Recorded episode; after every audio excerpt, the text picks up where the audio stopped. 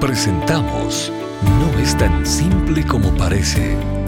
Las respuestas del doctor Miguel Núñez a tus preguntas del día a día.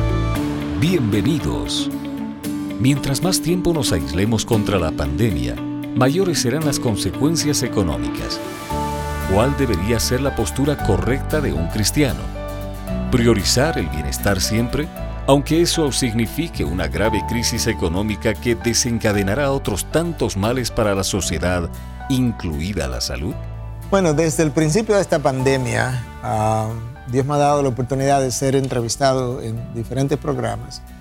Y desde el inicio ah, yo comentaba que teníamos que comenzar a discutir cómo íbamos a abrir la sociedad otra vez. Y esa afirmación, bueno, desató algunos comentarios negativos en mi contra, ah, porque la gente comenzó a pensar que yo le estaba dando más importancia al factor económico que al factor de la vida. Y, nada está más divorciado de la verdad que eso que, que yo acabo de decir. La realidad es que la razón para tener que abrir la sociedad es el valor de la vida, porque una sociedad si se hunde completamente, porque se cerró totalmente, no va a poder alimentar, sustentar sus habitantes tampoco. De manera que todavía estamos hablando de que el valor de la vida es lo prioritario.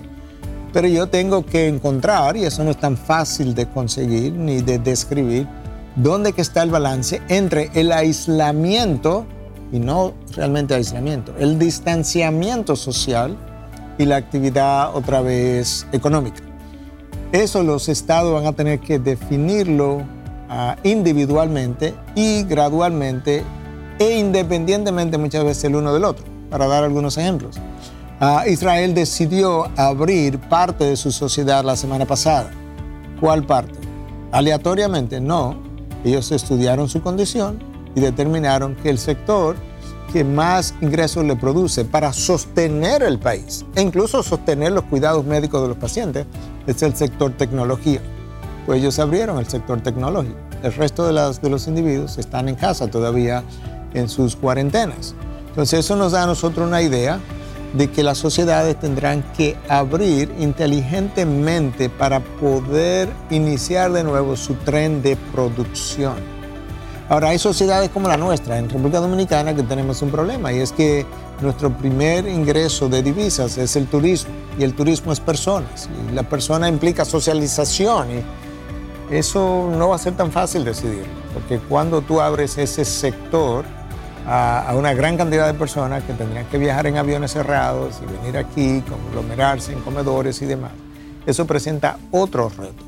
Pero yo no creo que cabe la menor duda a nadie de que las sociedades tendrán que abrirse. Si eso es en una semana, si eso es en un mes, en tres meses, eso lo va a determinar el avance de la pandemia, por un lado, y lo va a determinar también ah, en cada sociedad cuáles son los sectores que pueden abrirse ah, y bajo qué condiciones.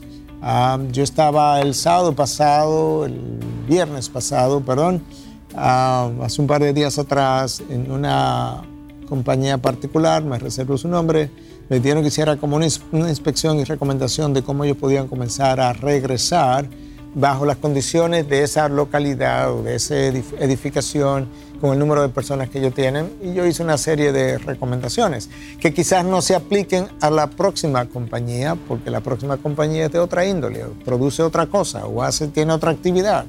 Entonces, eso nos da a nosotros una idea de que no va a haber lo que en inglés llaman one size fits all un tamaño le sirve a todo, como un tamaño estándar. Inicialmente no, eso vendrá después, ya con el desarrollo de la vacuna, quizás con el desarrollo de medicamentos. Por ahora yo creo que tendremos que diseñar estrategia por país, por sector ah, y quizás incluso por tipo de edificación o tipo de actividad que una compañía haga para saber cómo regresamos.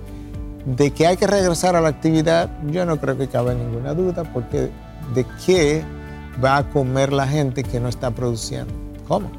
¿Cómo va a sostener el gobierno los gastos que está teniendo? ¿Cómo va a sustentar incluso a, los mil, a las miles o millones de personas, dependiendo del país, que están solicitando ayuda social de parte del gobierno para continuar hacia adelante? Necesita actividad económica. Entonces, el valor es la vida, pero la vida se protege de dos maneras. Se protege con la salud y se protege también a través de producción de recursos económicos que permitan cuidar o proveer medios de salud a la población. Ah, ojalá eso pueda por lo menos traer algo de luz a la interrogante que nos fue puesta delante de nosotros. No es tan simple como parece. Es una producción de Ministerios Integridad y Sabiduría.